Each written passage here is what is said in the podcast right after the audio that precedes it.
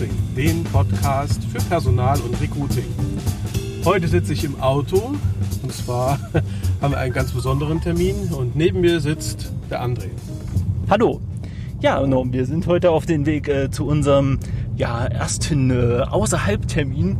Und zwar besuchen wir heute den Thomas Kemmerich und die äh, Franzi Baum. Ich hoffe, dass auch beide da sind. Ähm, und wir werden uns mit den äh, beiden ein bisschen unterhalten und sind gerade, wie gesagt, auf dem Weg. Oh, ich bin nicht angeschnallt. Oh, Norm, Norm, Norm. Das geht aber so nicht. Ja, da restet ja dein Auto richtig aus. Ja. Oh Mann. Gut. Ähm, also, wir sind auf dem Weg äh, zu Franzi und Thomas und ähm, jetzt schneide ich mich erstmal fix an. So, perfekt. Und äh, dort werden wir natürlich ähm, ein paar Interviewfragen stellen, aber für die Hörer vorab, äh, wir haben den beiden den größtmöglichen Freiraum gelassen. Sie bestimmen so grob im Bereich Arbeit und Arbeitsmarkt und alles, was dazugehört, worum es geht. Und äh, wir haben falls äh, ein bisschen Luft besteht, natürlich auch noch ein paar Fragen vorbereitet. Norm wird als unser Experte für den Arbeitsmarkt agieren und ähm, Genau. die eine oder andere Rückfrage vielleicht auch beantworten.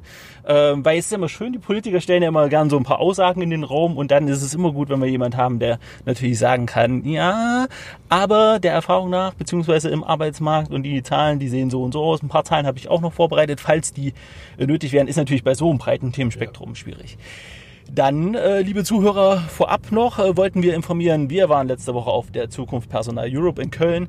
Äh, grundsätzlich immer spannend. Äh, Messe, äh, vor allen Dingen einfach auch, weil wir äh, dort die Gelegenheit haben, die Branche kennenzulernen. Ähm, seit heute, also den Tag, wo wir aufnehmen, äh, ist auch der Blogartikel draußen. Und äh, ganz spannend dazu die wichtigsten Erkenntnisse. Norm, wie fandest du die Messe? Wie hast du das empfunden? Ja, nun bin ich nicht das erste Mal dort, sondern bestimmt schon das sechste Mal in Folge. Ähm, ich habe so als Empfindung, dass nicht immer was Neues dazugekommen ist die letzten Jahre, sondern dass man immer noch nach einer Lösung sucht, um die bekannten Probleme im Recruiting ja, zu lösen, aber irgendwie kommt da nichts Neues bei. Ich habe so das Gefühl, viele Sachen heißen nur immer mal neu.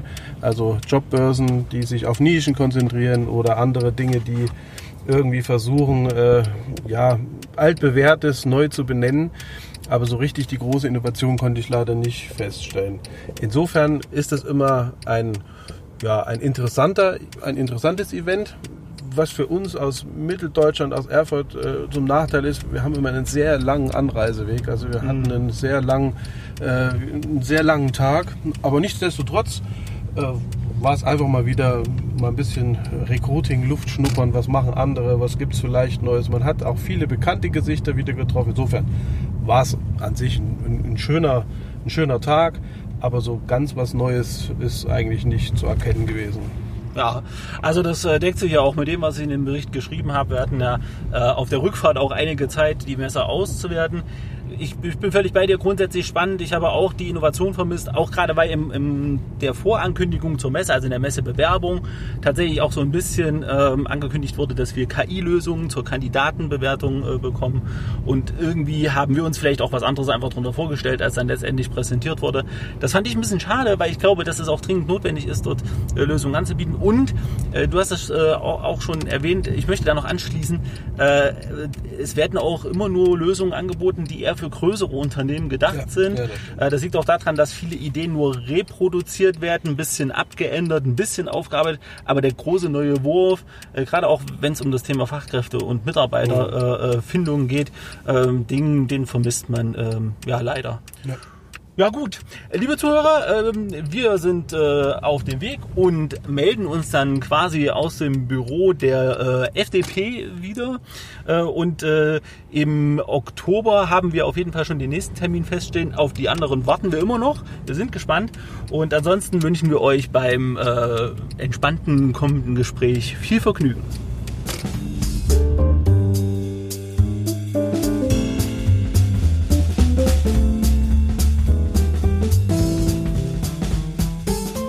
Willkommen bei Recruiting, dem Podcast für Personal und Recruiting. Mein Name ist Norman Lepach, ich bin Geschäftsführer der Persopem GmbH.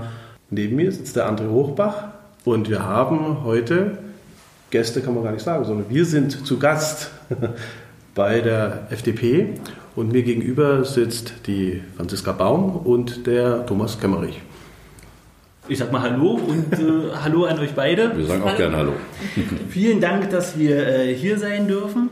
Und ähm, das wird ein ganz lockeres Gespräch. Wir hatten jetzt eingangs ja schon ein bisschen äh, besprochen, dass äh, wir uns ganz gemütlich ein, zwei Themen widmen. Äh, wir möchten das grundsätzlich jeder Fraktion äh, vor dem Wahlkampf äh, der Landtagswahl äh, ermöglichen. Ähm, ihr habt das Glück, ihr dürft die Ersten sein. Aber es könnte, es könnte auf jeden Fall könnte es schlimmer kommen, hast du schon gesagt, es gibt viel schlimmere Gesprächspartner als uns. wir haben ja auch schon das Vergnügen zusammen gehabt auf dem Erbicon und das war so gut und so unterhaltsam, ist auch so gut bei unseren Hörern angekommen, dass wir gesagt haben, wir müssen unbedingt zum Thema Wahl noch was machen. Und ähm, da das Thema Arbeit so breit gefächert ist, also wirklich ist ein super breites Thema, uns gehen ja quasi die Themen im Podcast nie aus, haben wir gesagt, wir überlassen euch so ein bisschen das, das Feld, wo ihr sagt, das sind so die Punkte, wo wir uns, ähm, ähm, ja, wo wir uns mit beschäftigen wollen, wo wir ein Statement auch ganz klar ähm, abgeben wollen. Und ansonsten, wenn wir irgendwo sagen, hm, okay, das interessiert auf jeden Fall auch nochmal die Hörer von unserer Seite aus, dann werden wir da nochmal nachhaken. So, erstmal vielleicht äh, stellt ihr euch nochmal ganz kurz vor, äh, was ihr so macht, bevor ich jetzt alles erzähle. Ähm, und wir fangen natürlich äh, mit Franzi an. Ich bin Franziska Baum. Ich stehe auf Listenplatz 2 für die FDP Thüringen, für den Landtag. Das heißt, wenn der Kämmerich reinkommt, dann komme ich mit. Sehr schön. Ähm, das überzeugt manche, äh, wenn ich sage, dass es den nicht ohne mich gibt an der Stelle. äh, ich bin eigentlich äh, aktuell im beruflichen Leben Projektleiterin des Tex Mentoring. Das ist ein Mentoring-Programm für Gründer. Ich bringe also Gründer und Unternehmer zusammen sehr viel Spaß, lerne sehr viele spannende Projekte kennen und ich bin außerdem auch die Landesvorsitzende der Wirtschaftsjunioren hier in Thüringen. Das heißt, du bringst ja auch jede Menge Erfahrung und äh, Expertise mit. Das ist ein das zustimmendes ich, Nicken. Das ist ein zustimmendes Nicken, das würde ich jetzt nicht. Selbstverständlich, in den verschiedensten Bereichen. Sehr schön. Naja, das, äh, man muss das ganz, ganz klar sagen, das hat man ja jetzt in der Politik auch nicht immer. Und äh, wenn wir schon äh, von Expertise halt reden und jemand, der auch aus der Praxis kommt, Thomas, dann ist das quasi dein Stichwort. Ja, danke. Also Thomas Kemmerich, 54 Jahre inzwischen erschreckenderweise, Vater von sechs Kindern und seit ziemlich genau 30 Jahren selbstständiger Unternehmer seit zwölf Jahren in der Politik für die Freien Demokraten, Landesvorsitzender und Spitzenkandidat. Äh, jetzt mit, der, mit dem festen Willen, hier erfolgreich in einen Landtagswahlkampf zu führen, in den Landtag einzuziehen und dann das Mandat in Berlin abzugeben und dann in Thüringen mich in die Politik einzumischen und da eben für die Themen, die gleich noch auf, der, auf unserem Tisch liegen, gerade Wirtschaft, Arbeit, wie gestalten wir die Zukunft in vielen Bereichen, äh, unsere Expertise, die wir beide, aber auch die anderen Kandidaten der FDP haben, einzubringen in die Politik. Ja, sehr schön. Ich, äh, ich denke, wir fangen einfach an. Was ist so das brennendste Thema, was äh, euch auf der Seele liegt, wo ihr sagt, okay, das müssen wir auf jeden Fall anpacken und ähm, dafür wäre es auch schön, wenn uns die Wählerinnen und Wähler in den Landtag quasi wählen? Also das sind zwei Dinge sicherlich. Einmal das Thema Bildung. Was passiert in unseren Schulen, in unseren Hochschulen, Berufsschulen, das ist äh, ganz brisant, weil das die Vorbereitungs-, das Trainingslager mehr oder minder für das Leben ist. Und natürlich, wie geht es mit der Wirtschaft weiter? Wie ist Wirtschaft gesehen? Wie ist sie anerkannt? Und welche Rahmenbedingungen findet sie heute vor und morgen vor? Vielleicht du was zum Thema Bildung?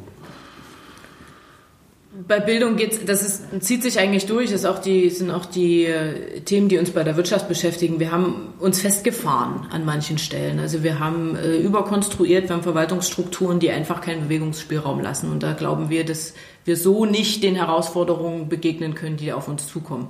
Ähm, wir glauben daran, dass Pädagoginnen und Pädagogen in den Schulen vor Ort mehr machen können sollen, also mehr Entscheidungsspielraum auch haben sollen über Budget, über Personal, über inhaltliche ähm, Ausrichtungen, mit wem sie kooperieren, wo sie noch eine zusätzliche Honorarkraft einstellen. Das soll einfach in den Schulen möglich sein ähm, und da muss, da muss Freiraum geschaffen werden. Mhm. So, das ist ein ich habe da, hab da gleich eine Nachfrage. Wenn wir über Bildung halt reden, das passt immer äh, aktuell ganz gut, müssen wir auch wahrscheinlich über Digitalisierung und, und Schule und Digitalisierung reden, einfach weil es die Vorbereitung auch auf den, auf den Arbeitsmarkt und wie du es gerade so schön gesagt hast, Thomas, auf das Leben ist. Ähm, gibt es da von euch konkrete Ideen? Es gibt ja für, für gerade für das Thema Digitalisierung verschiedene Aussagen von euch. Wo sagt ihr, müssen wir hier auf jeden Fall ansetzen und was würdet ihr gerne im Landtag umsetzen? Also ein Thema ist der einfache Stundenausfall. Es fallen im Jahr 2018 fast eine halbe Million Stunden sind ausgefallen. Und ein banales Instrument, um das etwas auszugleichen, ist online erteilter Unterricht. Das ist in Estland täglich gang und gäbe, äh, in Singapur, in vielen Ländern der Welt. Und bevor Unterricht ausfällt, habe ich ihn lieber digital dargeboten. Und wir haben selbst tolle Firmen in Erfurt, die äh, dort unterwegs sind. Und deshalb kann Digitalisierung da uns akut wirklich helfen, einen, einen Mangel abzustellen, der für die jungen Menschen nicht hinnehmbar ist. Mhm. Du spielst wahrscheinlich auf den Stephen Bethke an, der genau. ja momentan gerade ähm, mit dem, äh, abgekürzt heißt es ENL, äh, ELN, ähm, ähm, gerade dran arbeitet, digitalen Unterricht, also gerade Videounterricht zu ermöglichen und Videoexkursionen.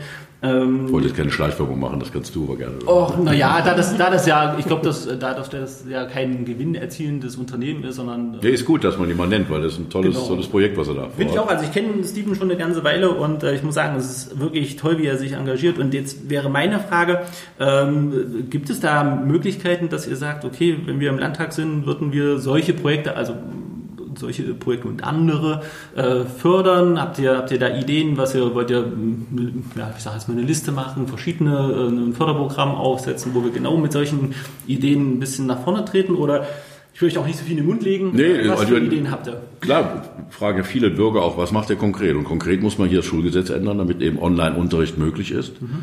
äh, dass das eben als vollwertige Stunde oder gerechnet wird. Und ich gehe nochmal zurück. Kurzfristig haben wir zu lösen Schulausfall. Mhm. Darf, nicht, darf nicht mehr stattfinden. Wir brauchen mehr Lehrer.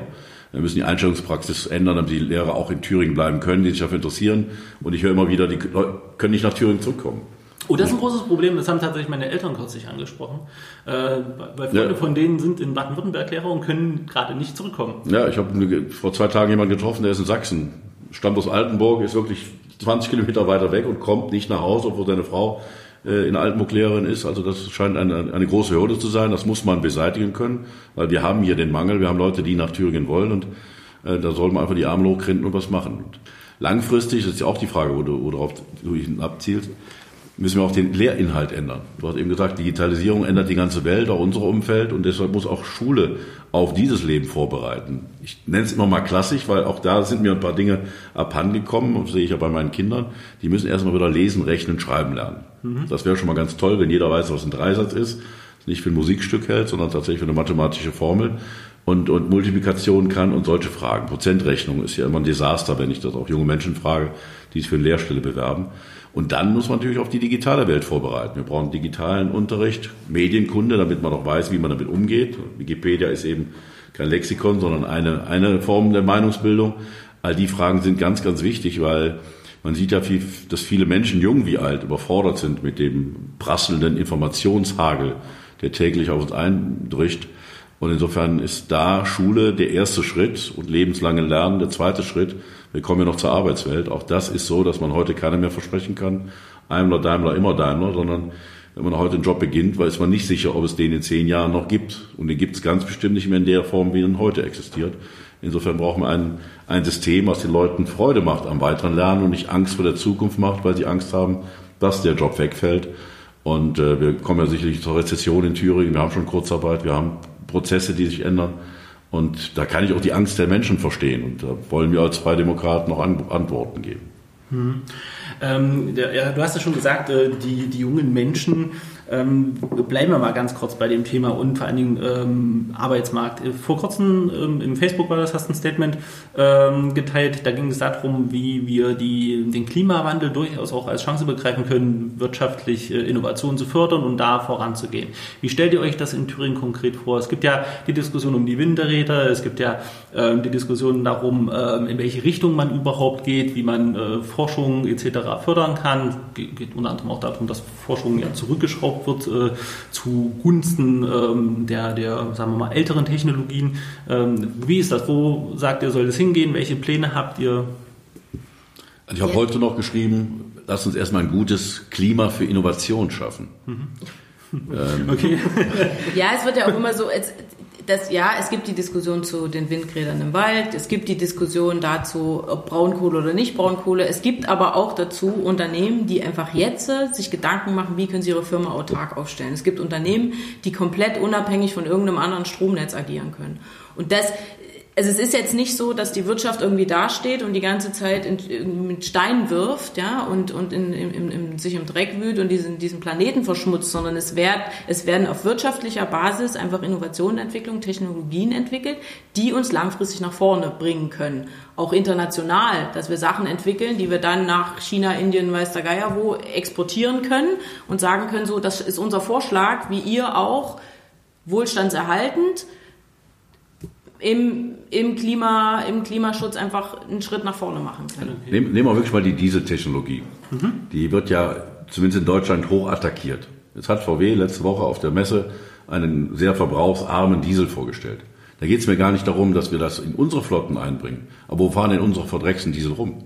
In Rumänien, in Bulgarien. Und deshalb müssen wir doch dafür Sorge tragen, dass die tollen deutschen innovativen Ideen wieder zum Mittelstand kommen, zu Firmen kommen, wir dort wieder Hidden Champion bilden und wir dann weltweit für das Klima mehr machen können, als das mit diesen Maßnahmen, die hier wirklich nur Kleckerwerk sind. Und das Klima brauchen wir, deshalb titeln wir halt innovatives Klima, Forschung, die Universitäten stärken und dann diese Ideen in den Markt bringen, in die Märkte bringen und dann können wir, ich glaube, in China, in, in, in Indien, die explodieren, diese Länder, weil sie einfach noch viel Aufholprozesse haben. Ähm, Im asiatischen Raum, in Afrika, brauchen wir gar nicht von zu reden. Äh, da können wir wirklich was fürs Klima weltweit tun. Hm.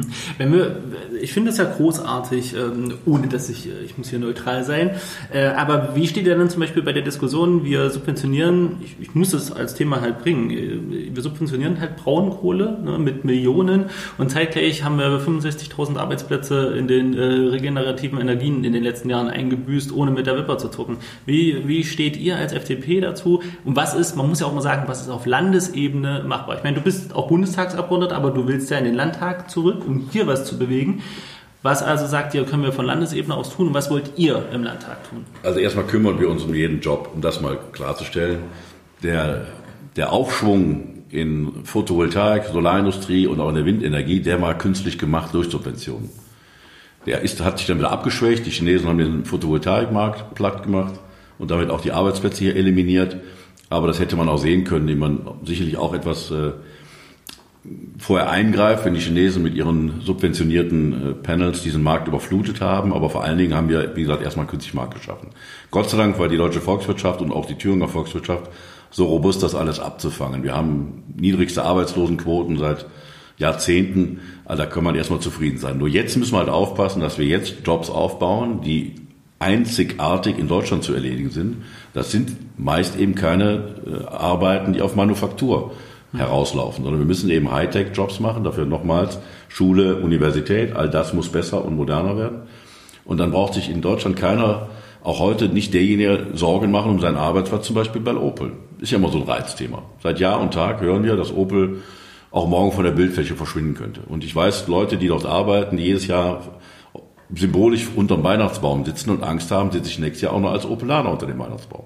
Aber es gibt genug andere Möglichkeiten in Thüringen, sich einzubringen. Jetzt müssen wir sie halt doch fortqualifizieren und sagen, okay, wir sind unabhängig davon, weil wir haben einen Hightech-Job, nehmen wir das wieder in der Umwelttechnologie, die wir weltmarktführend der ganzen Welt anbieten können. Und dann haben wir erstens einen Quantensprung in der Innovation, Quantensprung auch in der Produktivität, die höhere Lohn zahlt, höhere Renten zahlt. All die Probleme können wir durch Innovation, innovatives Klima, tolle Universitäten wie in Ilmenau, Schmalkalden, überall haben. Einfach in Thüringen haben wir beste Voraussetzungen, nur lasst sie uns endlich heben und nicht nach hinten schauen. Okay, dann ist ein, ein Thema bei uns immer ganz klar, ist ja das Thema Fachkräfte. Das kriegen wir nicht los. Das war auch letzte Woche auf der Personal, äh, Zukunft Personal in Köln ähm, vertreten. Norman, du bist ja unser Experte für den Arbeitsmarkt, wenn es auch gerade um die Beschaffung der Arbeitskräfte geht. Äh, jetzt haben wir Amazon hier angesiedelt, die wollen ähm, auch noch weitere Leute haben. Wie glaubst du denn, dass wir diese Innovationstechnologien hier etablieren können mit dem argen Personalmangel, der A schon da ist und B, äh, wie wir jede Woche mal wieder feststellen, auch noch ins Haus steht. Wie siehst du das? Na, das eine bedingt irgendwie das andere. Also ich glaube, wenn man diese Innovation ins Land bringt, dann äh, hat das eine gewisse Sogwirkung und auch eine Magnetwirkung, wenn man das so bezeichnen mag.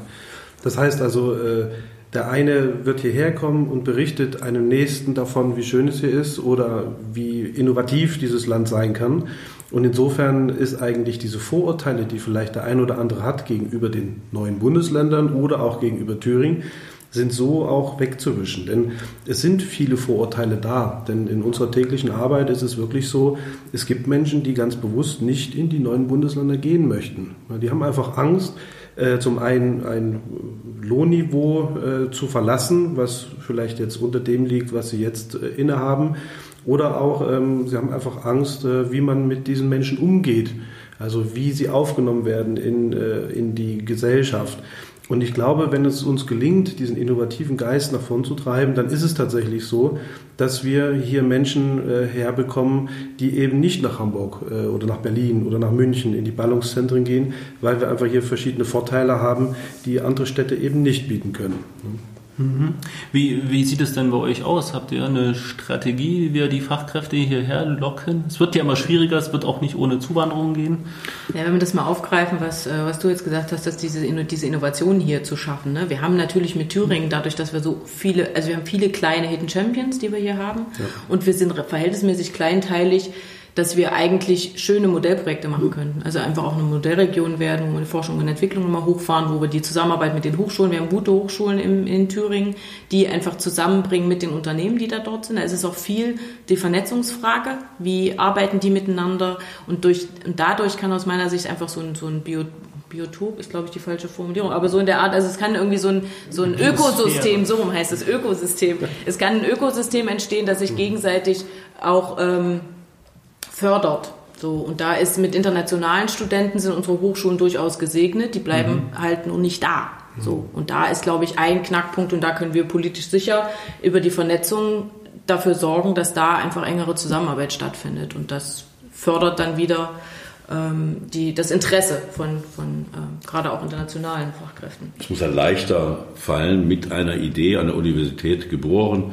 sich selbstständig zu machen. Vielleicht noch nicht mal von der Universität, aber wie heißt es so schön, in Deutschland gründet man auf dem Amt, in Amerika in der Garage. Das muss wieder Standard sein. ja, das ist schön. Und man auch mit, mit ein paar Jungs und Mädels setzt man sich hin, jeder hat einen Laptop auf dem, auf dem Schoß und fängt dann einfach an. Aber das geht ja alles nicht. Wir sind so festgefahren mit, mit Vorschriften, mit, mit Dingen, die man, die man zu beachten hat, dass die Leute dann sagen, okay, ich gehe ins Ausland. Ich war mal vor ein paar Monaten in Estland. Die ganzen Freelancer, man muss mal einfach auf den Begriff achten, heißt in Deutschland Scheinselbstständige. Da geht schon mit los. Ne? Freelancer meiden Deutschland, weil sie sagen, ich kann ja nicht bestimmen, wie ich arbeite. Die melden sich in Estland an und sagen, okay, jetzt, jetzt keule ich mal sechs Monate richtig rein und dann gehe ich sechs Monate surfen.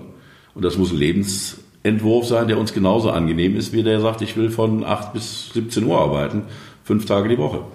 Aber das ist ebenso vom, vom, vom Gedankengut in Deutschland Skepsis, mit Skepsis gesehen. Und die Leute brauchen wir aber. Die brauchen wir in Thüringen, die brauchen wir in ganz Deutschland. Und das ist das, was Franziska sagt.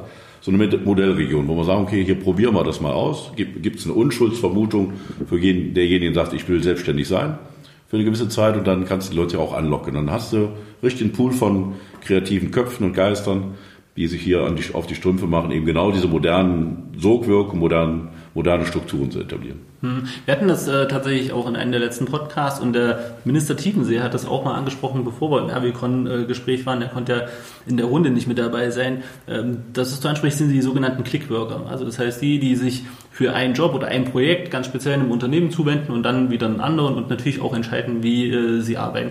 Ist es, also davon abgesehen, dass es auf Landesebene vielleicht tatsächlich ein bisschen schwieriger ist, ist es möglich, in dieser Modellregion hier dann ja, Strukturen zu schaffen, dass wir über diese neue Form des Arbeitens äh, besser nachdenken können, weil sie wird ja kommen. Also wir müssen uns ja äh, damit vertraut machen, dass die Digitalisierung Arbeit, die Arbeitswelt komplett verändern wird und Clickworker vielleicht gar nicht mehr so selten unterwegs sind. Und äh, die Frage ist, äh, gibt, habt ihr Pläne schon in diese Richtung? Also habt ihr Vorstellungen, wie man das modelltechnisch umsetzen kann? Oder ähm, geht es euch erstmal grundlegend darum, Bürokratie in der Richtung abzubauen und ähm, naja, ein Verständnis dafür zu zeigen, dass wir oder ein Verständnis zu zeigen, dass man sich jetzt damit auch mal beschäftigen muss. Ja gut, das ist ja, das sind ja bürokratische Vorschriften, die genau es den Leuten schwer macht, so zu arbeiten, wie sie wollen. Ein Arbeitsstättengesetz hast du halt Höchstarbeitszeit, Höchstarbeitszeit in der Woche pro Tag. Ne, theoretisch darfst du ja den Rechner nicht nach um 22 Uhr anmachen und am nächsten Tag vor, vor 8 Uhr wieder öffnen. Ja, es gibt aber Leute, die sagen, okay, ich bin halt nachtaktiv und ich setze mich halt auch nachts um zwei nochmal. Da tue ich nichts gerade. ja. ja. Ich, wir Norm verraten mich auch nicht. Norm, Norm kennt das schon. Der weiß, wenn er nachts... Äh, ja, Franzi ist mit vielen, vielen Gründern unterwegs in, in ihrer jetzigen Funktion.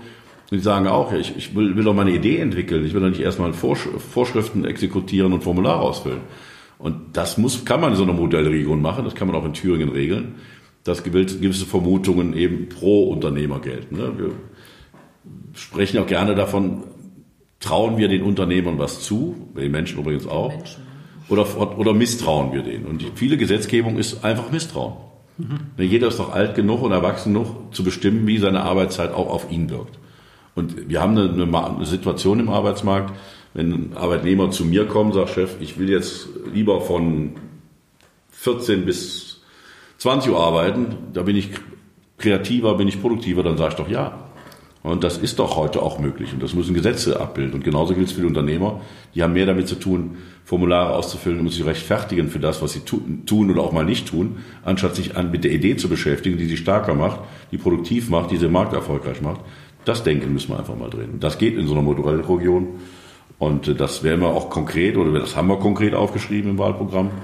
Und ähm, da haben wir auch ein paar Ideen, was wir die ersten 100 Tage anstellen nach der Regierungsbildung. Ja, muss ich mal fragen. Beispiele? Was sind so die ersten Ideen, was ihr gerne machen würdet? Eins, was, was alle umbringt, äh, privat wie unternehmerisch, ist die DSGVO, die berühmte, die Datenschutzgrundverordnung. Oh, das ist unser Lieblingsthema. Da haben wir, da haben wir schon ein paar Folgen zu gemacht. Ja, was, was soll wir da machen? Wie sind eure Erfahrungen damit? Ach, ich, heute hatte ich wieder eine schlimme, das wird jetzt aber den Rahmen sprengen, wenn, wenn die unter, also die Behörden einen da wieder jagen und man wieder Formulare ausfüllt, für nichts und gar nichts. Aus, also ich glaube, was ein Punkt an der Stelle ist einfach, dass nicht mehr verstanden wird, um was es dann am Ende eigentlich geht. Also es ist eine Verordnung und diese auf europäischer Ebene zu sagen, es steht jedem zu, zu wissen, was mit seinen Daten passiert, das ist völlig richtig. Das ist, das muss genauso sein, dass ich weiß, wenn ich meine Daten bei Google oder beim Finanzamt abgebe, dass ich weiß, was sie damit machen. Mhm. So. Und das muss es aber dann auch sein. Also das muss dann auch einfach gut sein. Es muss dann nicht sein, dass ein, dass ein Hotel plötzlich der Meinung ist, weil sie das so mitgeteilt oder informiert gekriegt haben, dass die ähm, jetzt jeden Kunden, der sie anruft und sagt, er möchte ein Hotel buchen, dass sie den fragen müssen, ob sie mit dem Namen ansprechen dürfen. Oder also das ist, das nimmt dann in deutschen Verwaltungshänden auch gerne einfach mal abstruse Formen an, wo es am Ende nicht mehr um das geht, um was es ursprünglich mal gehen sollte. Liegt es an zu schwammig formulierten Gesetzen, so dass sich Leute da vielleicht auch Gedanken machen, die das nicht bis zu Ende denken, was es in der Praxis bedeutet?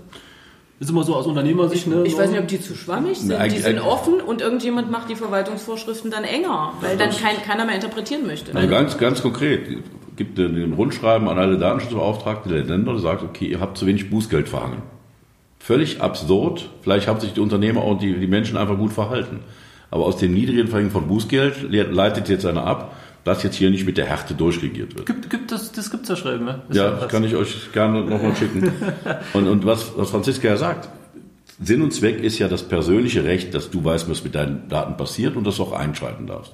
Jetzt haben wir aber Datenschutzbeauftragte. Ganze Industrien befassen sich mit Abmahnungen. Und da müssen wir einfach Einhalt gebieten. Und unser banaler Satz ist, und das kann man in unseren Augen der Thüringer Rechtsetzung festhalten, es gilt das Prinzip, erst wird gemahnt und dann wird bestraft. Zurzeit kann ein Datenschutzbeauftragter oder auch eine, eine, darauf spezialisierte Kanzlei kann ich abmahnen, es fängt dann einfach an Geld zu kosten. Und das geht ja ins Private rein, dass der Schulförderverein dann plötzlich schreibt, darf ich noch die Bilder von dem Schulfest von 1953 veröffentlichen. Also wirklich absurd und das werden wir ändern. Da sind wir jetzt ein bisschen abgekommen. Wie gesagt, wir werden auch diese Vorschriften ändern, dass man sagt, okay, man kommt leichter an Fachkräfte. Ist auch ganz wichtig. Es gibt die Blue Card Regeln der EU. Norman kennt die, die, die können wir regional anders definieren. Man kann den Katalog anders festlegen, man kann die Einkommensgrenzen verändern. Ganz einfache, praktische Beispiele, wo wir auch zeigen, wir haben überhaupt keine Sorge vor Zuwanderung der richtigen Menschen, gerade der Fachkräfte, und ich kenne Leute, du wirst auch kennen, aus der Ukraine, aus Weißrussland, die würden morgen kommen, die würden sich hier verdingen. Da liegt nur der Antrag bei der Botschaft. Die Botschaft ist völlig ungeeignet, solche Dinge zu entscheiden. Aber der Mittelständler steht hier, hat keinen äh, kein Mitarbeiter. Der Kunde wartet auf, dass ihm jemand mal die Heizung repariert. Also alle sind sauer und das führt zu den Wahlergebnissen, die wir nicht haben wollen. Also ganz praktisch werden wir sagen, okay, so kann man es regeln. Dafür stehen wir alle mitten im Leben auf allen Seiten und so stellen wir uns dann auch Politik in Zukunft vor. Hm. Das äh, ist wirklich interessant, weil wir hatten es tatsächlich vor kurzem ähm, das Thema DSGVO und E-Privacy-Verordnung. Da würdest du wahrscheinlich auch gerne noch was zu sagen, nehme ich mal an. Das Problem ist ja immer, es ist EU-Politik, die wir hier äh, dann auch im Land äh, direkt regeln müssen. Das macht ja, aber das ist ja, ist ja eine EU-Richtlinie. Und mhm. der, der Gesetzgeber, auch auf Landesebene, hat die Möglichkeit, das auszugestalten. Das ist, war, war deine Frage mit den schwammigen Gesetzen. Genau. Ist ja mal schön, was wir eine Möglichkeit haben. Jetzt ist die Frage, was macht man draus? Also die Bayern, ich will nicht bei Bayern immer alles als Vorbild sehen, die haben einfach so eine Umsetzung gemacht, der DSGVO. Nehmen wir mal das Prinzip wieder, erst mahnen, dann strafen. Und viele andere Dinge, wo wir einfach gedacht, okay, man will das ab. Warum können wir nicht endlich eine Mittelstandsklausel einführen, dass wir diesen verrückten Datenschutzbeauftragten nur für Unternehmen 200 aufwärts machen? Die haben Rechtsabteilung, die haben Fachabteilung.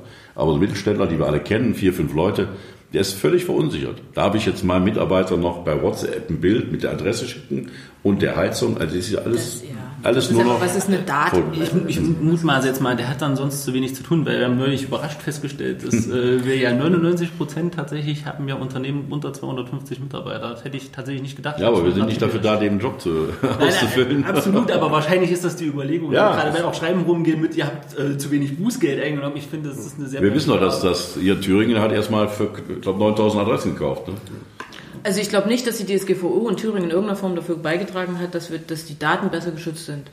Ich glaube tatsächlich, dass das ist, da ist eine große Leuten Unsicherheit verbreitet worden und am Ende und Verdruss, ne? überall Verdruss. Mhm. Und am Ende sind trotzdem wieder, also ich kriege trotzdem noch Mails von Leuten, von denen ich ziemlich sicher ja. bin, dass ich denen nie meine E-Mail-Adresse gegeben habe. Zumal es ja vorher schon möglich war, genau da auch abzumahnen. Also das Problem ist ja eigentlich, man hat hier nur Rechtsunsicherheit äh, bei Leuten geschaffen, die äh, vielleicht nicht ganz so sorgsam bis jetzt damit umgegangen sind. Das muss man sagen. Da hätte man, äh, hätte man durchaus Möglichkeiten gehabt. Aber das große Problem, glaube ich, sind wir uns alle einig, ist, dass Aber viel wichtiger ist doch, dass wir alle persönlich das Recht bekommen, wenn einer mit meinen Daten Mist baut, dass ich da dran komme. Genau, das wäre das, das ist das A und O. Und die, die ich wieder nicht kriegen kann, das sind die Facebook und Googles dieser Welt, ja. weil die lachen sich in Ast. Ja. Die sind weit weg. Und äh, wir, wir jagen hier den kleinen Gartenbauverein, weil er eine Mitgliederdatei falsch geführt hat. Ja, ist schon richtig. Also hatten, sind wir tatsächlich ähm, in den vorigen Folgen auch schon zum Schluss gekommen. Äh, weil ihr von das Wort Region so schön in den Mund genommen habt, ähm, wie sieht es denn aus? Wir sind ja eine sehr länd, also ein sehr ländliches Bundesland, ne? auch ähm, sehr stark verteilt mit diesem Speckgürtel. Ähm, das Thema Infrastruktur, wenn wir schon über Arbeitsmarkt und Digitalisierung reden. Äh, was für Vorstellungen habt ihr da? Ich weiß, ihr habt da, äh, ihr pocht drauf, es muss schnelles Internet geben. Ähm, wie sieht es aus? Was sind die Hürden, die wir in Thüringen haben? Warum geht es nicht so schnell voran aus eurer Sicht? Wie wollt ihr das lösen? ich schalte mich dann beim Nahverkehr ein. Okay. Oh, das habe ich auch noch. Nahverkehr können wir uns gerne. Es ist genauso wichtig für die Leute, dass sie, äh, dass sie mobil bleiben können in jeder Form. Aber dann kurz zum, zur Datenautobahn, die genauso wichtig ist wie die Landstraße oder die äh, Kreisstraße. Wir müssen anders denken. Wir haben viel zu komplizierte Vergabe- und Genehmigungsverfahren. Und ich sage, Breitbandversorgung muss Part der sogenannten Daseinsvorsorge sein. Wir kommen auch nicht auf die Idee, dass sich jeder selber ein Abwasserrohr buddelt, sondern das wird organisiert und so muss Breitband wirklich in die letzte Ecke von Thüringen kommen, an die berühmte Milchkanne, ähm, weil viele Dinge, die wir in Zukunft den Leuten anbieten müssen, gehen auch nur noch mit digitaler Unterstützung. Nicht komplett digital, aber digitale Unterstützung muss sein. Und deshalb ähm, wir verbuddeln zum Beispiel die Breitbandkabel viel zu, viel zu tief. Das macht in Spanien sind das 20 Zentimeter, hier kann man das auch mit 20 Zentimeter, aber hier sind es 80 Zentimeter, muss also ganz anders schachten. Banales Ding, aber unheimlich wichtig, denn das ist ja auch eine Kostenfrage. Ähm, genauso muss man sagen, okay, wenn mal ein Anbieter jetzt gar nicht bereitsteht, lege ich einfach großzügig ein Leerrohr oder einen Leerschacht oder später dann nur noch die Unternehmen drum buhlen können, wer legt als erstes das Kabel da durch. Und das könnte zum Beispiel eine Thüringer Aufgabe sein, dass man wirklich überall an allen Fernstraßen, Kreisstraßen diese Schächte legt und dann nur noch den Wettbewerb beim Durchziehen der Kabel loslaufen lässt. Mhm. Viele Ideen, die das Ausland uns vormacht. Ich meine, wir alle haben schon irgendwo auf der Welt gestanden und hatten eine Breitbandversorgung, wo wir uns gewundert haben, sagt, das kann in Deutschland nicht sein. Mobilfunk dasselbe. Wir hinken da wirklich dem Standard hinterher, der, der Vorsprung der anderen wächst auch noch an, also unerträgliche Situation. Der Gipfel ist, dass ich vor wenigen Tagen bei einem Unternehmer in Südthüringen war, der alle zwei, drei Tage mit dicken Festplatten drei Dörfer weiterfahren muss, weil da sein Kumpel eine dicke Leitung hast. Ich meine, der freut sich, weil die jetzt zusammen eine halbe Stunde Kaffee trinken. Aber das ist ja bald wieder wie Brieftauben schicken. Also da gibt es auch Techniker, die können noch dreimal besser erklären, der politische Wille und die Umsetzung muss einfach sein, das muss gestern passieren, auch wenn wir gerne im Wahlprogramm übermorgen stehen haben, weil wir so weit denken wollen. Aber gestern brauchen wir Breitband für jeden hier in Thüringen, für jeden für jeden Bürger, für jede Bürgerin und auch für jedes Unternehmen. Hm. Jetzt haben wir eine Digitalagentur bekommen. Ist das, ist das der richtige Schritt oder ihr seid ja eigentlich für Bürokratieabbau, das heißt jetzt haben wir eine neue Behörde. Behörde ist es ja nicht mal. Ja, erstens ist es ja nur ein neuer Name für ein altes Kleid. Also das gab es ja vorher schon. Und ähm, Ich habe jetzt die Aufgabenstellung von denen noch nicht gelesen. Ja, die also ich sollen- weiß nicht, was der Auftrag ist. ja, Konkret. die, beides sollen die machen. Die sollen einmal die Kommunen unterstützen bei dem Ausbau oder bei dem Bau von Breitbandausbau. Okay, das wäre ja eine wichtige, hast du ja gerade gesagt, ne? Ja, aber das ist, da, da brauche brauch ich keine extra Agentur. Ich würde auch hingehen und sagen, okay, der, jeder Unternehmer oder jeder Bauunternehmer kann sich darauf verlassen, wenn ich einen Kilometer Kabel verlege, kriege ich den festen Preis. Ausschreibung vereinfachen, weil die Mittelständler sind ausgelastet. Wenn der so einen Bagger in die Hand nimmt für die öffentliche Hand und hat ein riesen Ausschreibungsverfahren, öffentliche Hand zahlt dann aber noch ein bisschen später, dann lass sie es bleiben. Dass man sagen, okay, sicherer Auftrag, pro Kilometer kriege ich das, einen Erschwernis, einen Erleichterungszuschlag meinethalben und buddeln. Dafür brauche ich aber keine Agentur. Die Agentur soll sich auch drum kümmern und die Aufgabe ist tatsächlich wichtig, wie kriege ich Digitalisierung in die öffentliche Welt? Denn die, unsere Verwaltungen ticken ja in keinster Weise digital. Ne, Die Mitarbeiter haben alle die Smartphones in der Hosentasche, haben die Apps, mit denen sie Anwendungen machen und ärgern sich, dass das in ihrem Amt nicht passiert. Und wir Bürger natürlich genauso. Haben wir das richtige Personal in Thüringen, um sowas, um sowas hier auch zu führen, so eine Agentur richtig zu führen? Also ohne jetzt die, das Personal dort in Frage zu stellen, aber ähm, Auch, ich, hab die, ich, war, ich war bei der Agentur, ich habe die kennengelernt. Ich glaube schon, äh, dass die die Richtigen sein können. Nur die haben nicht die richtigen Möglichkeiten.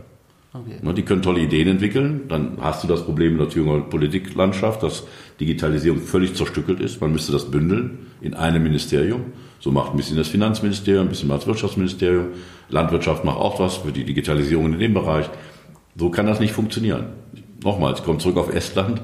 Da ticken die Leute alle so. Alles, was die anpacken, sagen, geht das irgendwie digital. Um mein Leben zu erleichtern. Und das muss die Denke sein. Und Thüringen ist so groß nicht mit 2,2 Millionen Einwohnern ungefähr. Also wir können das nachahmen. Aber da müssen wir eben mal anders, anders und neu denken. Das scheint das Stichwort zu sein. wir haben äh, vorhin schon ganz kurz den, den ÖPNV angesprochen. Ähm, ein großes Problem hatten wir auch schon in der Folge äh, besprochen, ist, dass die ähm, Unternehmen zunehmend Schwierigkeiten haben, äh, Leute in ihre Firma zu bekommen, was einfach den, den Antransport, das klingt so ein bisschen falsch, äh, klingt. Also weil der ÖPNV stellenweise sehr schlecht ausgebaut ist. Ähm, Sven Nindig, den kennst du auch, hat eine Buslinie geschaffen, damit die Leute halt einfach äh, zu den ist kommen können. Also ich glaube, Frau Böckner in Groß-Lübichau lässt auch ihre auch Busse, Leute raus, rausfahren und äh, Zalando lässt auch fahren. Mhm. Nach, Die Frage ist nur, was macht wieder der Mittelstand mit fünf Mann? Ne? Genau, also das kann Genau. ja nicht jedes Unternehmen machen. Äh, wo seht ihr Ansätze? Was für Möglichkeiten gibt es? Und lasst mich vorwegschicken, wir reden auch gleich noch über das Azubi-Ticket. das, das dazu die können wir gerne auch reden. Ich glaube, also mein Ansatz ist immer der, also wir brauchen irgendwie eine verbundweite Geschichte, äh, Thüringweite Geschichte. Das, Also dieses Gestückel und hier ein Verkehrsunternehmen und dort ein Verkehrsunternehmen ohne drüber drü- übergreifendes Konzept macht einfach keinen Sinn. Für mich liegt die Zukunft der Mobilität in einem thüringweiten Verbund in einer App.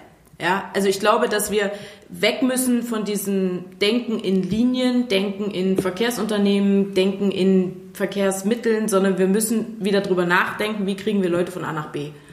Und wenn wir dann darüber nachdenken, und das ist ja das, was auch gerne im Zusammenhang mit dem Klimaschutz gerne aufkommt, dass wir Leute aus den Autos in, die, in den öffentlichen Nahverkehr kriegen wollen, dann müssen wir auch darüber nachdenken, wie kriegen wir die Informationen über das, was im öffentlichen Nahverkehr erreichbar ist, wie kriegen wir das zu denen hin, die eigentlich nur bei Google Maps sagen, ich möchte nach Ichtershausen oder wo auch immer hin. Die Aufgabe der Versorgung im ländlichen Raum, in den Städten mit dem, mit dem Nahverkehr liegt bei den Kommunen. So. Und da muss dann auch einfach wieder Geld in die Hand genommen werden. An den Stellen. Ja? Also es wird dann immer geschimpft, die EFAG hat einen Bus gestrichen, ja, die EFAG streicht einen Bus. Wenn die Stadt sagt, du fährst den Bus trotzdem, ob der voll ist oder nicht, dann fährt die EFAG den. So, das ist, das ist immer dieses Zusammenspiel, in dem wir uns da bewegen. Ähm, und wenn wir über den Verbund nachdenken, müssen wir dann überlegen, welche, wer gehört da alles dazu? Ich frage mich heute noch, warum eigentlich Taxiunternehmen noch nicht diese Grenzposten von den Straßenbahnen eigentlich besetzen und sagen, für den Zehner fahre ich dich irgendwie von, von der Straßenbahnhaltestelle zu dir nach Hause. Da gibt's einfach Regularien, Richtlinien, Verordnungen, die daran hindern, das neue Uber zu sein, offensichtlich. Ja, auch Sammeltaxi zu sein. Ne? Einfach vier Mann springen aus dem Bus und dann kann er die alle in Reihe einfach absetzen. Ne? Riesig kompliziert, Haftungsfragen. Wie wir in Deutschland immer so sind. Ne? Ich, ich habe das gerade so kurz angesprochen, ich möchte darauf eingehen. Ist Uber tatsächlich so ein Beispiel, warum das in Deutschland manchmal nicht so mit der Innovation einhergeht? Ich meine, es ist ein amerikanisches Unternehmen, das Konzept ist jetzt nicht unbedingt das innovativste, aber äh, wir haben es mit, Ver mit Verboten gleich wieder geregelt, weil wir natürlich Angst um die Taxiunternehmen hatten. Ähm, ist das aber so ein Signal oder ist das so das Zeichen, was wir grundsätzlich für ein Problem mit A, innovativen Ideen, Gründungen ähm, haben? Wir hatten ja davon. Ja, absolut. Ich meine, das ist ja wird das Beste bald. Geht gar nicht um Uber, ja oder nein. Es geht einfach darum, sehe ich die Chance in einer neuen Idee oder sehe ich das Risiko, weil irgendeiner irgendwie tangiert werden könnte. Und ich, das ist so das Schöne. Wir können so aus allem das Beste rauspacken. Und äh, gerade bei der, bei der Mobilität. Wofür gibt es denn noch Haltestellen überhaupt auf dem Land? Wofür gibt es eine feste Linie? Wenn da keiner hin will, will keiner hin. Aber vielleicht will der eben ein Dorf weiter, äh, abseits davon. Und wenn ich per App nachlesen kann, okay, der Bus fährt jetzt hier in Erfurt X los und bringt mich eben zehn Minuten später nach Ichtershausen, aber bringt mich wenigstens in den nächsten 20 Minuten dahin, anstatt erst abends um 20 Uhr wieder. Darum geht's da. Und dann lässt du die Dinger einfach den ganzen Tag fahren, ist gut für die Auslastung, müssen auch nicht immer 50 Mann Busse sein, äh, neun Sitzer reichen auch vollkommen aus. Allein das. Macht ja die EFAG hinten äh, Richtung Kerstleben, da fahren ja diese kleinen Busse. Das man, man, wir bewegen uns langsam dahin, aber das ist ja, was Franziska sagt, der Rechtsrahmen ist so kompliziert. Ich weiß auch im, im Eisfeld, das ist auch schon sehr modern mit Ruftaxen. In, in Hessen gibt's Modelle. Also da können wir einfach noch mehr und, und besser draus werden. Und das, das sollten wir uns zum Vorbild nehmen. Lasst uns auf der Welt das beste System raussuchen und dann hier für unser nochmal kleines Land Thüringen in einem Verbundsystem anwenden. Damit nicht eine Buslinie, weil jetzt eine Kreisgrenze da ist, plötzlich da nicht mehr weiterfahren darf. Alles klar. Und dann auch die Interaktion, die uns Digitalisierung ermöglicht, nutzen. Ja? Warum kann ich nicht mit zwölf Leuten aus dem Dorf anmelden, dass ich jetzt nachher zum Theater möchte und es müsste mal einer fahren? Das, also es sind ja Sachen, die sind ja machbar. Und ich glaube, da, da müssen wir einfach so ein Stückchen hoch ja, auf so ein, in so eine Flug, in so eine Vogelperspektive. orientierte Planung von öffentlichem Nahverkehr. Ja, das ist, das wird, das ist ja das, was am Ende den Unterschied macht, ob ich mich auf ÖPNV verlasse oder ob ich mir ein Auto kaufe. Mhm. So, weil ich der Meinung bin, da komme ich jetzt genau in diesem Moment dahin, wo ich hin möchte. Und diese On-Demand-Geschichte ist ja das, was, was wir jetzt auch, was erleben wir ja auch im Einkauf. Ja, ich möchte jetzt was bestellen und möchte es eigentlich gestern schon gehabt haben. Und das ist, das ist, das zieht sich ja durch. Ist bei Mobilität genau das Gleiche. Und das ist ja das, was Leute daran hindert, zu sagen, gut, ich fahre Bus, der fährt zwar nur viermal am Tag oder so. Nein, ich bin, ich bin der Meinung, dass ich jetzt ins Auto steige und jetzt losfahren möchte. Lass uns mal beim öffentlichen Nahverkehr über was Beständiges reden, äh, nämlich das Azubi-Ticket, weil die müssen zum Ausbildungsplatz und zur Berufsschule. Wir hatten das auch schon beim letzten äh, Gespräch, ne, dass äh, die Berufsschulen stellenweise unsäglich weit weg äh, vom Ausbildungsbetrieb sind. Ähm, Azubi-Ticket. Immer noch nicht jeder Kreis ist dabei.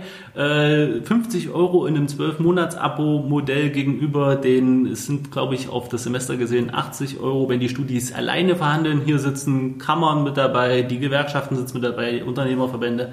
Warum kriegen, kriegt diese geballte Gruppe das nicht hin, was die Studis äh, in Einzelverhandlungen mit Deutscher Bahn äh, und, und den öffentlichen Nahverkehr hinkriegen? Wohl bemerkt, dass die natürlich nicht ganz so umfangreich äh, sind. Also ähm, äh, die, das Ticket jetzt hier in Erfurt gilt natürlich nur für den Erfurt Nahverkehr und für den Zug, aber grundsätzlich äh, müsste es doch machbar sein. Ja, der Punkt ist einfach, dass in dem Moment nicht klar ist, wer ist dafür verantwortlich. Das ist, glaube ich, das, was, wo, wo das sich hin und her schiebt noch. Den großen Unterschied, und das ist immer die, das ist immer die Diskussion, die man dazu hat, der Unterschied zu Studenten ist, dass man mit dem Studierendenwerk eine Solidargemeinschaft hat, die alle dieses Ticket bezahlen aber nicht, also die Verkehrsbetriebe rechnen damit, dass nicht alle damit fahren. Und deswegen ist das über diesen Solidarausgleich möglich, das so abzurechnen. Die, die Situation haben wir bei den Auszubildenden einfach nicht. Und es ist bisher offensichtlich, ich schubst da die Kammern gerne immer mal an, sagt, könnt ihr nicht euch da irgendwie dazu hinreißen lassen, irgendwie diese Solidargemeinschaft aufzubauen unter den Azubis, um das zu finanzieren. Weil ich muss ganz ehrlich sagen, wenn man sich anguckt, wie viel in, es kommt jetzt immer auf den, auf den Beruf an, aber wenn ich von einem Lehrgeld von, ich weiß nicht, was kriegt man üblicherweise, 450 Euro, 500, 600, also so viel ist es nicht. Wenn ich da jeden Monat 50 Euro abdrücke, um irgendwie von A nach B weh. zu kommen. Das können einige das, auch einfach gar nicht. Das tut weh, ja. Also es, äh, aus meiner ähm, Arbeit mit Jugendlichen kann ich sagen, es gibt viele, die können das nicht, unter anderem, weil Unternehmen, und ja, wir wollen die mal unter Generalverdacht stellen, Unternehmen tatsächlich, obwohl sie tarifgebunden sind, weil, weil sie, weil sie äh, äh, dort Mitglied sind, nicht im Ausbildungs, äh, nicht das, was für die Ausbildung notwendig wäre, tatsächlich zahlen. Und das heißt, äh, das Arbeitsamt stockt quasi das Auszubildendengehalt auf äh, und äh, geht aber nicht den Weg, das Unternehmen dafür quasi zu ermahnen und vor allen Dingen auch juristisch vorzugehen. Da will ich dir mal ins Wort fallen. Also du kriegst keinen Lehrvertrag eingetragen, wenn er, wenn er tariflich unterschritten wird. Also da achtet die Kammer drauf Wenn es nicht zum Leben reicht, weil die jungen Leute alleine leben, dann muss aufgestockt werden. Aber das Weiß ich nicht, wie sie es machen, ist ganz oft der Fall. Ja. Definitiv, also das... Ähm, aber die sollten wir uns mal vornehmen, weil das, das ist so der berühmte schwarze Schafsbonus, der eine ganze Branche belastet. Das, Und das Schlimme ist, möchte man nicht tolerieren. Äh, die meisten Unternehmer, die sind sich dessen gar nicht bewusst, dass mhm. das halt auch für ihre Azubis Nee, aber zurück zum, auch mhm. zu den 50 Euro. Und tatsächlich muss man einfach in der Solidargemeinschaft organisieren und ich weiß, dass die Unternehmerschaft auch bereit wäre zu sagen, okay, mit einem leichten Zugang thüringenweit gibt es eben das Ticket. Und ähm, auch die Azubis, die heute gar nicht drüber nachdenken würden, das zu nutzen, nutzen am Ende doch. Wenn ja. man es hat, dann springt man doch mal auf den Bus oder auf eine, äh, auf, auf, eine Bahn und sagt, okay, dann spare ich mir jetzt mit dem Auto von äh, Erfurt nach Jena zu fahren und zur Kulturarena zu gehen und fahre dann halt mal mit dem Zug. Also das schafft auch, also die Möglichkeit schafft sicherlich auch ein bisschen Traffic und nimmt uns aus dem aus der Belastung anderer Dinge raus. Also das weiß ich, was da so kompliziert ist, wir kriegen es nur erzählt, aber ich glaube, das kann man lösen.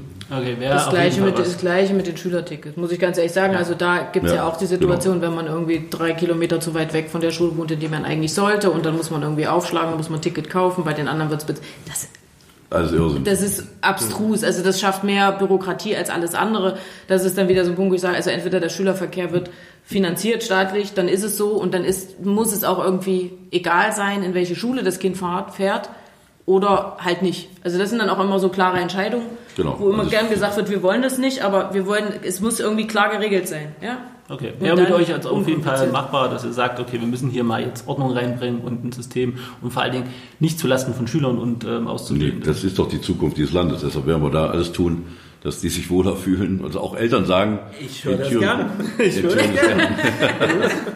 Äh, macht das Leben einfacher, Stück für Stück, Tag für Tag. Sehr gut. Dann sage ich mal letztes, letztes Thema, um vor allen Dingen auch den, den Bogen wieder zu schlagen. Und zwar haben wir in Deutschland äh, ein Problem mit äh, der Wertschätzung von Unternehmern. Ich sage das mit so einem gewissen, ich weiß, dass du dazu neulich äh, ein Statement wiedergeteilt hast, äh, was du bei der IHK mal gehalten hast. Wie sieht es da aus, äh, Thomas? Ganz speziell an dich was muss passieren, damit wir das eventuell auch ändern können und wofür, wofür ist dieses Problem eventuell auch alles verantwortlich? Ich glaube, dass ähm, in der Öffentlichkeit tatsächlich ein falsches Bild der Unternehmerschaft gebildet wird. Und ich versuche es immer so zu formulieren, die Unternehmer sind nicht diejenigen, die das äh, Finanzamt hintergehen, die Mitarbeiter ausbeuten oder den Kunden falsch behandeln, sondern das sind diejenigen, die Tag für Tag persönlich für ihre Familie Verantwortung tragen, für die Mitarbeiter und deren Familien äh, Verantwortung tragen, aber auch für die Umgebung. Auf dem berühmten ländlichen Raum wäre keine Kirmes, kein Schulfest, kein Kindergartenfest wäre möglich, wenn nicht der örtliche Mittelständler, übrigens auch, auch der Landwirt, der auch äh, schwer zu leiden hat unter öffentlicher fast Diffamierung, äh, wenn die sich nicht reinhängen würden und sagen, okay, wir unterstützen das von der Hüpfburg bis zur Bratwurst etc. pp. Und die Wertschöpfung brauchen wir wieder. Überhaupt die Vorbildwirkung von Unternehmen. Ne, wir feiern sportliche Vorbilder, können wir machen. Fußballer, Formel-1-Fahrer, Tennisspieler, was auch immer. Da akzeptieren wir auch die Millionengehälter. Aber wenn in Deutschland mal einer über 75.000 Euro verdient, ich sage gleich noch, warum ich das anspreche, dann ist er direkt schon fast ein reicher Mensch. Weit gefehlt. Mittelständler, der 70 äh, bis 100.000 Euro verdient, ähm, braucht das Geld zum Investieren, wird aber per Politik schon gejagt und muss weiter Soli bezahlen. Also das sind so Dinge, wo man merkt, da ist die falsche Idee hinter dieser, hinter dieser Gesetzgebung. Diese falsche Vorbildwirkung oder falsche Denke bei Unternehmer führt zu den Gesetzen, dass sie permanent kontrolliert werden. Ne, weil man nicht mehr daran glaubt, dass Unternehmer so viel Verantwortung, gerade als Familienunternehmer, dafür hat, dass er mit seinen Mitarbeitern gut umgeht. Wie gesagt, er trägt die Verantwortung, weiß auch, dass er die Leute braucht. Und gerade im ländlichen Raum, das ist so verschmolzen, die kennen sich alle, da kennen sich die Familien untereinander, jeder weiß, was mit der Großmutter, mit dem Kind ist. Und diese Wertschöpfung wollen wir einfach auch im politischen Diskurs wieder haben. Und da merken wir leider, dass die FDP die Einzigen sind, die diese Fahne wirklich so hoch hält. Aber äh, wir werden es auch weitermachen und uns dafür auch verprügeln lassen, dass wir da auf, auf Seite der Unternehmer stehen. Und ich glaube auch das, du hast eben gefragt, was sind die Folgen dessen? Wenn die Wertschöpfung wieder da, Wertschätzung da ist, wenn die Vorbildwirkung da ist, dann glaube ich auch, dass die jungen Leute wieder sagen, ach, ich will auch Unternehmer werden, ist ein geiler Job. Na, heute sagst du, ach, da traue ich mich nicht ran und das sehe bei meinen Eltern, die haben so viel gearbeitet, kein Urlaub und kein Wochenende. Nein, das ist das Tolles, weil es die höchste Gestaltung und Freiheit und Verantwortung ist. Und äh, es auch toll ist, wenn man was, was sieht, wenn man auch Menschen bewegen kann und motivieren kann. Also da werden wir uns für einsetzen, dass eben auch bei den berühmten Sendern bei RTL 2, ich kann mir die Titel alle nicht merken, nicht irgendwie so Mist läuft mit, mit Leuten, die den ganzen Tag auch die Zeit rumkriegen, sondern dass man sagt, okay, coole Unternehmergeschichte, da hat eben da in, in welcher Altersklasse auch immer eine Idee entwickelt, hat sie nach vorne getragen, hat sie marktreif gemacht und ist erfolgreich und glücklich damit. Okay. Das, äh, Franzi, möchtest du noch was ergänzen dazu? Ich glaube, wir müssen da einfach auch äh, beim, beim Thema Bildung mit ansetzen. Ne? Also dieses mhm. Thema Unternehmer muss wieder eine Rolle spielen. Wir waren jetzt neulich bei einer Veranstaltung, da wurde eine Studie veröffentlicht, wo es darum geht, wie schneidet denn der Unternehmer mal so generell in den Schulbüchern ab. Ja, wir, wenn er überhaupt eine Rolle spielt, dann jetzt nicht zwingend eine gute. Also das ist halt auch so die Frage, wie gehen wir damit um? Also ich habe vorhin gesagt, ich bin bei der Wirtschaftsunion aktiv. Wir haben viele Projekte gemacht, die wir mit Schulen machen, wo wir auch so Projekttage machen, dass die Kids mal mit ins Unternehmen kommen. Schüler als Bosse nennt sich das, wo man einfach mal gucken kann, was heißt denn das eigentlich, wenn ich so ein Unternehmen führe? Was hängt damit dran? Ja, die sind, die sind nicht den ganzen Tag auf dem Golfplatz. So, also dann hat er es geschafft, dann sei es ihm auch gegönnt, aber. Oder sie, das ist ja auch mal Oh, das ist absolut die, ja, nicht mal eine Minderheit, das sind Spuren. Sonst hätten, wir mehr, sonst hätten wir mehr Golfplätze. Genau. Oh, ich finde, in Thüringen sind wir aber gut ausgestattet. Aber äh, vielleicht nochmal, äh, du hattest, äh, hattest kurz auch so das Einkommen mit den 75.000 angesprochen. Äh, Liegt es einfach daran, dass wir die Grenzen äh, verhältnismäßig ziemlich weit runtersetzen, weil das natürlich für viele Menschen viel Geld ist, die aber nicht verstehen, also aus meiner Erfahrung nicht verstehen, dass ein Unternehmer auch ganz andere Kosten hat. Also die 75.000, wenn das zum Beispiel äh, äh, das Gehalt ist, was er mit nach Hause nimmt, da gehen ja noch komplett Steuern etc. ab. Das verwechseln ja viele mit dem Gehalt, was sie äh, in, in Es ist eben kein Gehalt, sondern es ist ein Einkommen, aus dem du alles zu bestreiten hast. Ich glaube nicht, das ist aber Aufgabe von Politik. Da eben nicht mit Ängsten, mit Panik. Das erleben wir ja gerade, wenn ich das noch loswerden kann, weil es bringt einen um. Von früh bis spät wirst du von Ängsten und Panik um, umschürt. Ne? Die eine Panik war vor dem Unternehmertum. Wir haben gerade eine Panik, dass nächsten Freitag die Welt untergeht. Auch das wird nicht passieren. Wir werden überrannt von, von Migranten. Auch das ist erkennbar Unsinn. Und genauso sind wir morgen alle nicht Armut. Gerade das haben wir im Griff, die Welt von morgen zu gestalten in all den Fragen, die ich angesprochen habe. Und deshalb ist Aufgabe von Politik, vernünftig hier zu handeln. Und die Politiker müssten wissen, dass 75.000 Euro für einen Mittelständler eben nicht ein Gehalt sind, sondern ein Einkommen, aus dem er sich versichern muss, investieren muss. Und insofern, dass man da nicht zugreifen kann, wenn ich gerade das einfordere, dass die Unternehmer wie gesagt, investieren, ausbilden, äh, innovativ bleiben, die modernsten Umweltvorschriften beachten. Machen sie alle ganz gerne. Nur sie müssen es sich es leisten können. Die Luft haben. Die Luft haben. Und vor allen Dingen müssen sie eins wieder haben, und das ist auch, was vielen fehlt, das Vertrauen, dass wenn ich heute eine Investitionsentscheidung treffe, die auch bis zum Ende der Abschreibungszeit erleben kann. Genauso muss jeder, der in Deutschland ein Auto heute kauft, wissen, dass ich das bis der TÜV uns scheidet, sage ich mal ganz locker, auch fahren darf. Die Leute sind doch alle nur noch verunsichert, darf ich meine Heizung behalten, darf ich mein Auto behalten. Also da muss auch Politik mal wirklich wieder sich zurückfahren und sagen, wir müssen ja die Leute wirklich mitnehmen. Das ist höre ich ja, hören wir tag, tagtäglich, wenn wir jetzt im Wahlkampf unterwegs sind, dass die Leute haben nur noch Fragen. Die haben teilweise wirklich regelrecht Sorge vor der Zukunft, nicht weil sie sagen, weiß nicht, wie ich morgen meinen Kühlschrank vorkriege, vollkriege. Nee, aber was wird mit meinem Auto? Was wird mit meinem Arzt? Was wird mit meinem Enkel? Das sind die Fragen. Und die sind eben der lange Turn. Da sind wir bei dem Hallo übermorgen. Deshalb wollen wir auch Ideen mit wir sagen, ich habe Zukunftsvertrauen. Okay. Ähm, ist das, welche Konstellation wünscht ihr euch denn, wenn es nach euch ginge im Landtag? Jetzt sind wir beim Scherzen 50,1 Prozent, aber nein, natürlich, wir werden sehen. Bis zum 27. Oktober geht es um den Wähler. Mhm. Und ähm, wir noch als APO, aber wir merken das jetzt durch den Wahlkampf, der in, das, in den Fokus der Leute rückt, die Leute werden, werden immer interessierter. Deshalb sind wir sehr motiviert und, und auch sehr guter Dinge, dass wir viele Leute erreichen, erst im Gespräch und dass wir auch viele mehr bewegen können, uns die Stimme zu geben, als das Umfragen gerade noch hergeben, wo noch kein Wahlkampf war. Deshalb sind wir da ganz entspannt. Wobei ihr in Thüringen ja ähm, nach den letzten Umfragen gute Chancen habt, ähm, in den Landtag einzuziehen. Nee, auf jeden Fall. Aber wir, wir wollen nicht nur eine gute Chance haben, sondern erstens nutzen und unser Ziel bleibt 8 Prozent. Und äh, wir sind ja in unterschiedlichen Kreisen unterwegs, Franziska und ich, und ich denke, da ist überall Zuspruch. Und dann sehen wir am 28. was rausgekommen ist und dann wissen wir, was wir wollen. Dann sehen wir mal, was die anderen. Ich habe gerade gesagt, die Wähler mitnehmen. Äh, finde, sind da digitale Medien ein richtiger Schritt? Kann man damit Wähler durchaus auf die Reise mitnehmen? Ist ja eine schwierige, ist sehr breit gefächert von den Themen. Ich meine, heute versuchen wir uns auf den Arbeitsmarkt zu konzentrieren und haben über sämtliche andere Dinge gesprochen, weil, das stellen auch wir immer fest, das Thema halt äh, so breit gefächert ist. Also du hast jetzt gefragt, ob ähm, soziale Medien, ob man da, das ist halt, ein, es ist, eine, es ist ein schwieriges Feld. Ich glaube, äh, Wahlkampf machen ohne in den sozialen Medien dabei zu sein, das wäre utopisch, dass, dass, dass das funktioniert. Ähm, wir können Diskussionen lostreten. Also das ist durchaus das, wo, wo, wo ich sagen würde, da kommt man auch mal in Interaktion. Man kann auch mal einen Spruch, den man mal nur so irgendwo auf dem Plakat hängt, zumindest nochmal nachdiskutieren und kann irgendwie findet so eine, eine Gesprächsgrundlage wie viele aufgrund von einem Facebook-Eintrag jetzt entscheiden, ob sie ähm, FDP oder doch lieber die Freien Demokraten wählen, das kann ich jetzt, also das kann ich jetzt schlecht einschätzen. Laut Analyse hat das Review-Video keinen, keinen Einfluss tatsächlich auf die Wahlentscheidungen gehabt. Muss man jetzt zum Beispiel mit dazu sagen. Ne? Also wenn wir von sozialen Medien reden. Ich glaube, wie, wie im richtigen Leben, die Mischung macht. Ja. Du brauchst von allem etwas. Du brauchst soziale Medien, du brauchst die sogenannten klassischen Medien. Da wird ja auch nach wie vor 50 Prozent der Menschen konsumieren Information dort. Und das Beste ist tatsächlich dann der persönliche Kontakt. Ja. Der wird eben dadurch angereichert, dass du ja, also persönlich, man kriegt halt mal eine Mail. Da kann man, Sie haben beim MDR das gesagt, also Franziska Baum, Sie haben das und das dort und dort geschrieben. Dann kann man die Mail beantworten. Ich war jetzt, in, wir waren in Jena zum Auftakt. Da sprach mich ein junger Mensch an, der sagte, ich habe Ihnen letzte eine Frage gestellt im Fernsehen, die wurde da vorgelesen, der war ganz, war ja auch ganz witzig, dass man sich da mal trifft. Also das, darauf kommt es an. Ne? Sonst bleiben wir beim alten Spruch von Henry Ford, 50 äh, Prozent der Werbung schmeiße ich zum Fenster raus. Hätte ich nur mal einen, der mir erklärt, welche 50 Prozent es sind. Also da müssen wir uns immer drauf einstellen.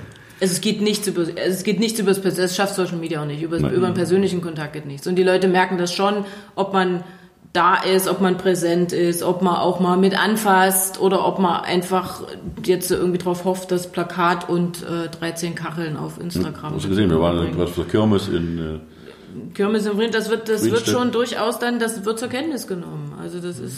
Ne, der Quatsch läuft ja auch mal ganz anders. Nochmal eine Frage hier. Das ist auch, das ist auch immer das, was ich im Gespräch sage, wenn es um die Frage geht, ja, warum soll ich dich denn jetzt da irgendwie wählen und ich weiß nicht, was wähle ich? Dann im Zweifel, du hast meine Nummer, dann rufst du mich an, dann kannst du im Zweifel sagen, das hast du dir anders vorgestellt. Und dann können wir da irgendwie drüber reden und können gucken, warum und wieso und weshalb. Das ist auch das, was mir persönlich gesellschaftlich gerade ein bisschen fehlt in diesem ganzen politischen, dieses, eigentlich wählen wir uns unsere Klassensprecher, ja, und die wir dann auch anrufen und sagen, das habe ich mir anders vorgestellt oder du hattest mal gesagt, du willst das so machen. Und das fehlt. Das, also das fehlt möglicherweise auf beiden Seiten. Da, dafür bin ich noch nicht lang genug dabei.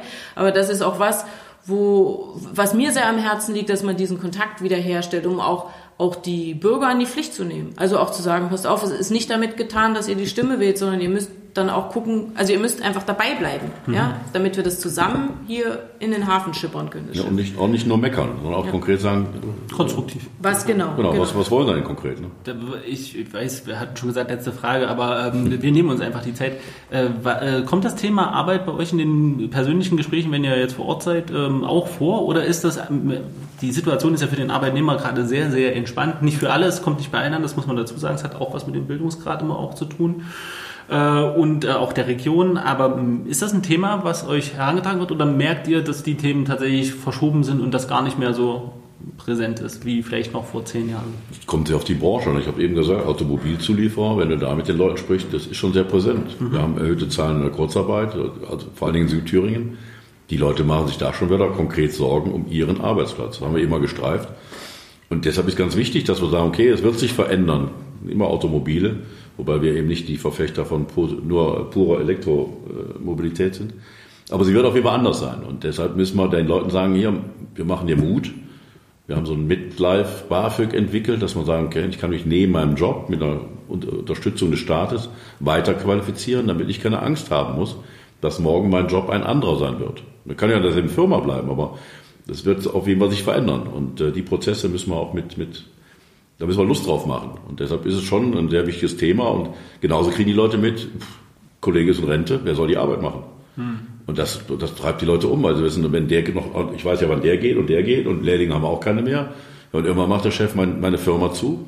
Dann sitzen wir auf dem Land und haben auch keinen Job mehr. Also Mittelstand ist ja auch wirklich ländlicher Raumpolitik, weil stirbt der Mittelstand dort, habe ich auch ein weiteres Wegsterben des ländlichen Raums. Insofern das mögen wir in Erfurt nie so mitkriegen in den Städten. So mit der urbanen Brille kommt manches anders vor, aber das ist schon Thema im, Land. hm. im ländlichen Raum. Und das ist ja Grundtenor der Freien Demokraten. Also, dass wir sagen, es geht darum, dass die Menschen auch Selbstbewusstsein haben, also für sich selber die Verantwortung zu übernehmen und zu sagen, ich kann mich auf, wenn ich mich auf nichts verlassen kann, aber darauf, dass ich mich weiterentwickeln kann und dass ich vorankomme durch mein eigenes Tun, das kann ich. Genau, das soll man, das ist das, das ist Bildung so wichtig, ne? Das ist die, was ich eben sagte, das Trainingscamp fürs selbstbestimmte Leben. Und wenn ich da immer sicher bin, dass äh, ich mir auf jeder Patsche meist selber helfen kann, ich glaube, dann würden auch viele, viele mehr selbstbewusster durchs Leben gehen und das Glas auch häufiger halb voll als halb leer sehen. Das sind perfekte Schlussworte, würde ich sagen.